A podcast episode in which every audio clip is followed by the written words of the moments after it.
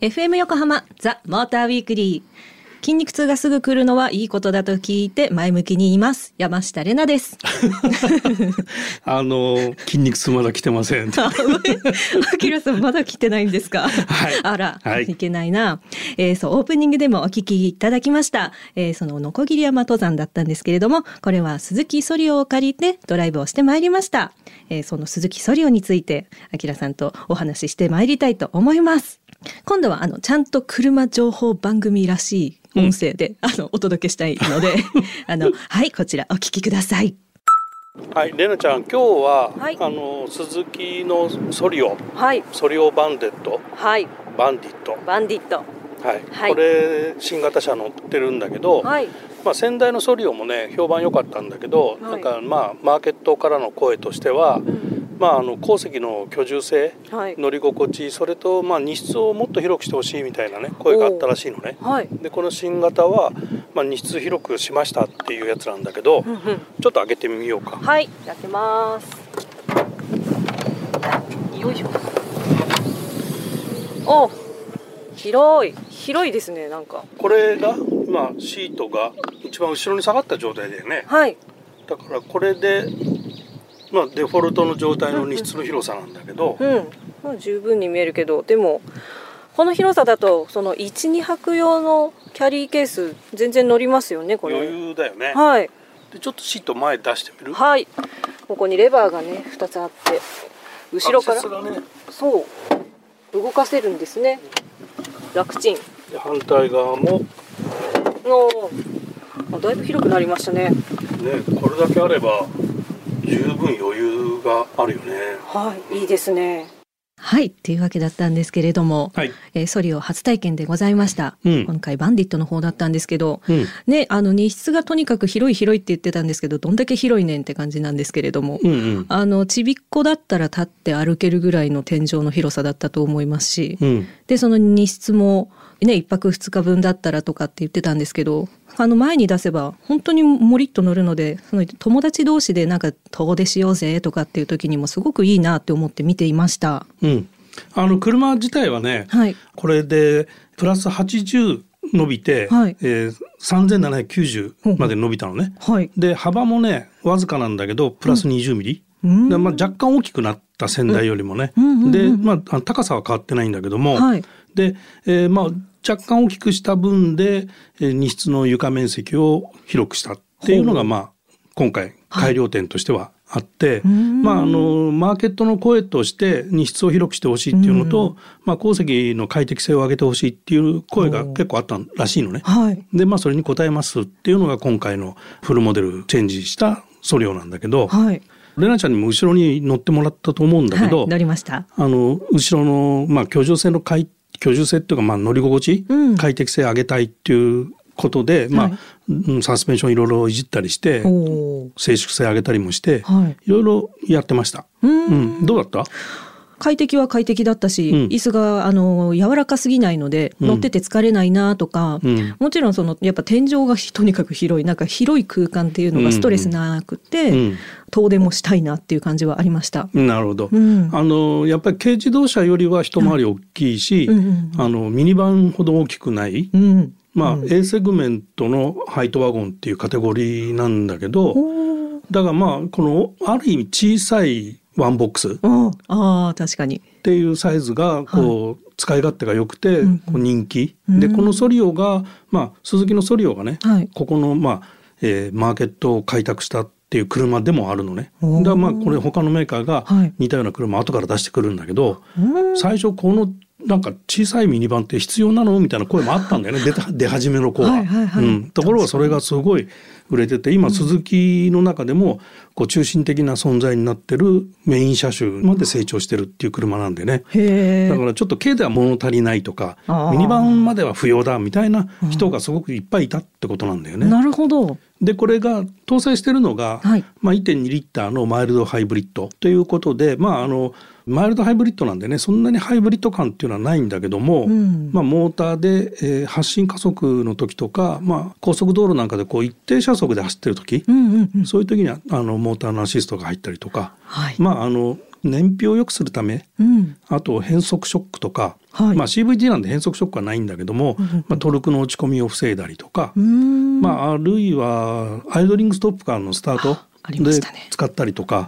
まあ、そういうところでこう快適な部分でも役立ってるモーターかなっていうところだね。あああの確かに公道で走る時はクイックに曲がったりとか、んあの軽い印象だったんですけどん高速に乗るとそのね、あのしっかり感があったりとかそうまっすぐ進むなとかなんかちょっとハンドルを固められたイメージも受けたので、うんあのそれが安心して走れるあの印象として受けました。なるほどね。はい、あとこのソリオは、はいソリオとソリオバンディットっていうねあ二種類？2種類一応あってはい。まあ、借りたのはバンディットっていう方なんだけど、はい。まあ、あの顔がちょっとアグレッシブでまあ、存在感が強く出てるかなっていうところで、まあ、上質さを求めてるのがこのバンディットの方で、はい。えー通常のソリオは、まあ、リビングでのくつろぎとかねちょっと穏やかな感じとかねはい。そっちをこう求めたい人にはソリオの方がいいかなって感じではい車の、うん、とボディカラーのねバリエーションとかそういうのはバンディットの方が多いのかな。あそういう違いなんですね。うん、であのハードの部分は違いはないんで、はいまあお好みでって感じだと思います。なるほど。The Motor Weekly. FM 横浜ザ・モーターウィークリー若い元気な人が乗るんだろうなって思うバンディットだったんですけれども。何を言い出すのかと思った。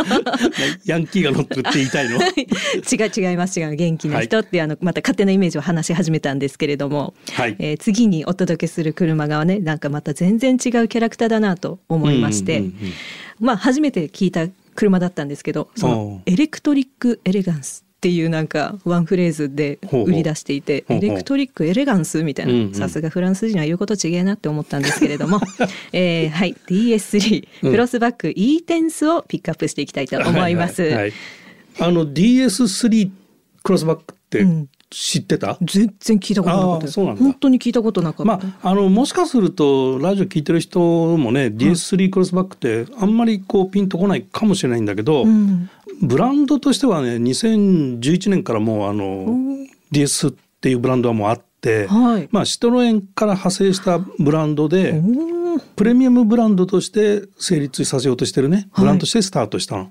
でうん2014年に独立したブランドになって、まあ、DS3 と DS7 っていう、まあ、2つのモデルで、うんうんあのモデル展開を始めて、はい。今回はその DS3 クロスバックっていう、まあ、SUV テイストのね、うん車なんだけどそれの電気自動車ですよっていうことなんですよ。でなるほど。この DS っていうのは何ですかっていうのが、そのまあシトロエンから派生した高級ブランドで、はい。えータスクというか使命というかね、はいそれはフランスの文化うをん車にも注入しようっていうことを。こう狙いにしてる高級ブランドなのね。はあ。だから今まで車って走りの性能がいいとかスポーツカーだとか見てかっこいいとかまあいろんなこう工業製品としてうのん性能の良さみたいなところが一番重視されていると思うんだけども、はい。この DS ブランドはそのフランス人の文化はそこを大事にしてるっていうところで はあ車の性能としてはあ。はい。ちゃんと走るしねうんうん。乗り心地もねちゃんといいですよっていうねいわゆる走る止まる曲がるはい。はもう性能は担保してますと保証してます。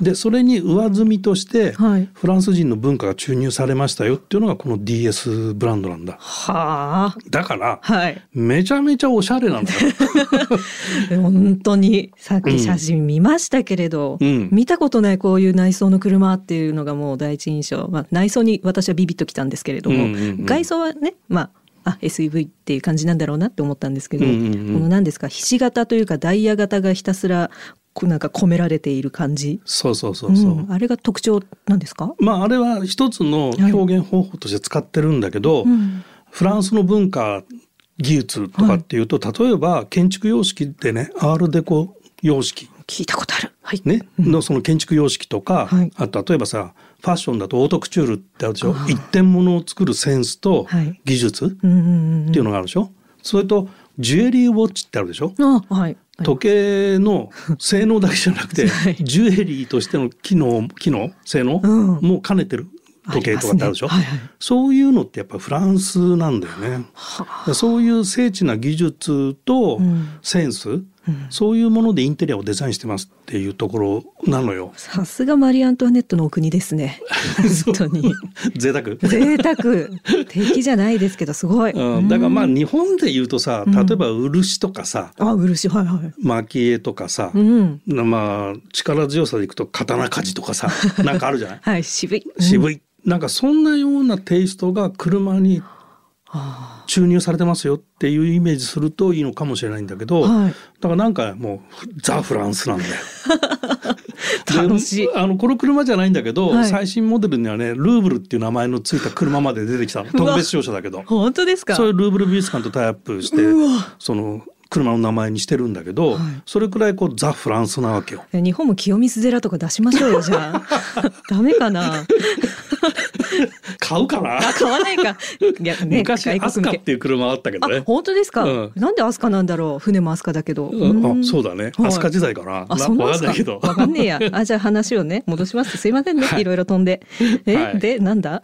でだから車の価値が、はい。その高性能なハードな走りとかっていうことじゃなくてアプローチが変わってきた、はい。車の価値の表現方法がまあ DS が唯一だと思うんだけど、こういう新しい価値の出し方をしてきて皆さんに提供してますと。でまあフランス車っていうとレナちゃんも知ってると思うけどこうサスペンションのねストロークの足の長いストローク感があってっていうのがあるじゃない、うんはいでそういうのはもうちゃんと DS3 はなってるわけ 心配しなくて大丈夫ですって感じなわけよ。あいいうん、で今回の E テンスっていうのは電気自動車です。はい。でエンジン積んでません。ってことは、んノイズがないのよ。静かなわけ。で静粛性が高くて、はい変速ショックもなくてー滑らかに走るわけ。超高級車でしょ？そういう、はい動く応接間じゃないけども うわ、素敵。それだけのおしゃれのセンスの集まったリビングのようなうん。インテリアに囲まれてエンジンの音もしないでスーッと走っていくっていう車なのね。マカロン食べたくなりますね。車の中で。まあ食べればいいんだけど。うん、まあそういう車なので、はい。そうだね唯一だよね新しい価値の車だなと思ってこうチャンスがあったらみんな乗ってほしいなっていう気がするんだけどね乗りたい。もうねシート見ただけでね えって思うシートのデザインしてる もうね凝ってるのよすごく。デザインが。ですごく凝ってるし、うん。そのシートをね合わせて縫い合わせる、はいはい2枚のものを1枚に合わせてぬ縫い付けるっていう手法じゃなくて1枚の革をデザインを込めて製法していってるんで座り心地もめちゃめちゃいいんだよ。うわ一枚板がすごいみたいな。すごい日本の言い方にすぐ対抗したくなるんですけど。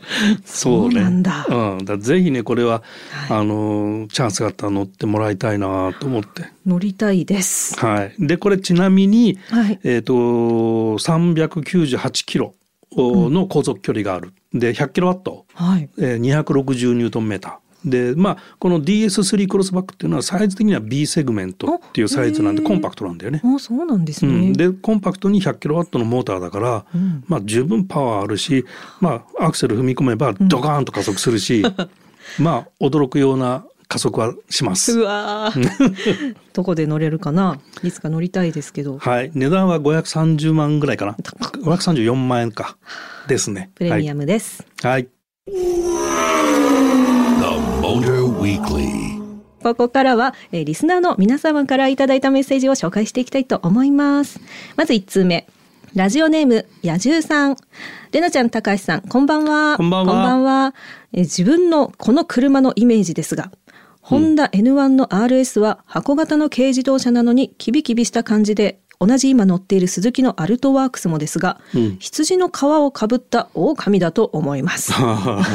なるこのほど。車のイメージってやつですね。ああ、なるほどね。羊の皮をかぶった狼ってもう昔からいろんな車に使われてると思うんだけどさ。車の用語っていうか車に使うものなんですね。そうそうそう。え、何をイメージしたの？あたあの読んで字のごとく、うんなんかえ僕は何もしないよっていう男のことを言ってんのかと。はい。あ、羊くんが実は狼だった。そうそうそうそうあまあ意味的にはそうだよね。あそういうこと？そうそうそう。あのだから見た目はそんなにバカっ早く見えないんだけど、走らせたらなんじゃこりゃ速いっていうね。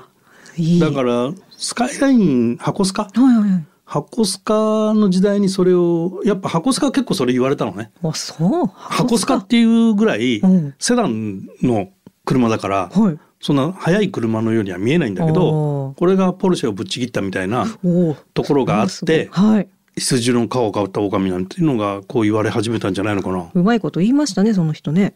ね。誰が言ったんだろう。わかんないですけれど。はいそして2通目です。はい。ラジオネーム秋助さん。いつも楽しく番組を拝聴してます。ありがとうございます。ありがとうございます。先日メルセデスで EQC の試乗をさせていただきました。初めての電気自動車の凄まじい加速に驚きました、うん。それに加え今更ながらエンジンの音がしないので戸惑い不思議な感じになりました、うん。いつかは電気自動車かなって思ってましたがこんな身近なところまで電気自動車の時代が来ているのですね、うん。というメッセージでしたいやこれね、はい、本当電気自動車乗ると、うん、絶対驚くんだよね。間違いない。これ何驚くって、はい。加速に驚くと思うよ。ああそうですよね。確かに。あの、まあレナちゃんもねピュアな電気自動車何回か乗ってると思うんだけどアクセル踏むとドカーンと加速するじゃない？よくアトラクションのスタートみたいって言うんですけど。ああそそうそうなんだよ。ねでこの EQC は特にはい。こう、パフォーマンスは高いんで前後に150キロワットのモーターをそれぞれ積んでるんでね300キロワットあるわけね。まあ408馬力ぐらいになって、えー、765ニュートン。700ニュートン超えてるんで、もう その時点でもうどんだけみたいな。意味がわからないです私には。だけど多分ねそういうこうエンジンの音がしないとか、モーターの加速がすごいとかっていうところ以外に、うん。乗っててメルセデスらしいなって感じたと思うんだよね。ああ高級だメルセデスだそうそうそう。感じるんだ。だからねうんそうですよね。エンジンじゃなくなってもメルセデスらしさっていうのはちゃんとメルセデスはやってるんで、まあ、どこのメーカーもねそこに今こだわってやってるんだけども、それをすごく感じたと思うんでね、うん、皆さんもねこうちょっと電気自動車にチャンスあったら乗ってもらいたいな。あじゃあぜひぜひあのまた乗ってみての感想のメッセージもお待ちしておりますので皆さんお願いします。ザ・モーターウィークリーエンディングのお時間となりました今夜は鈴木ソリオバンディット。そして DS3 クロスバック E テンスについてお話ししてきました。あの出だしのオープニングの時のあの、はい。登山の あの音声について。ねちょっと気になってる方もいるんじゃないかと私も気になってきました。まああの特に目的はなく、そうですあのせっかくソリオでドライブして、うん。どっかあの車から降りてって考えた時にね あ日本地があって、はい。登ったことないなってちょっと思ったから、はい。行ってみようかってことで、まあ一応こう他の一般の人にも会うから、ソーシャルディスタンスに気をつけてねそうでしたねちゃんとマスクして、はいマスクしてるから息苦しかったっていうのもあるんですけども。あの音声を聞いていただければわかるかと思いますけどね。うん、まああのなん大仏はうん40メーター近くあってかなり大きいじゃない？すごかったです。でなんかねすごい古くからあるらしいのね。はい。であの聖武天皇の直命でこう改ざんした場所らしくてちゃんと由緒正しいらしいのあ、そうだったあんまり事前に勉強しないで行ってるからさ、うんぶ当たりって言ってましたね。うん、だから関東最古のお寺っていうことらしいのよ。あら、本当ですか？ううん、ん、で山頂まあそんなに標高高くないよね。そうでしたね。うん、まあ1時間ぐらいで登ったのかな結果的にはね。結構かかりましたようんね。で山頂からの景色はもう絶景よでかった。房総半島のね、うん内房が見渡せて神奈川県も見えたしね。はい。うん、360度壮大でしたね。とっても。はい。まあ、今後もね新しい車を借りてしかも丸一日こうたっぷり乗り回してうんなんかいろいろ知る機会がこれからも恵まれるといいなって思いますさあ今夜はプレゼントがあります今日紹介しました鈴木ソリオとソリオバンディットのミニカーを4名様にプレゼントしますえこちらプルバックカーとなっていますので引いたら走ります。欲しいという方はメールでご応募ください。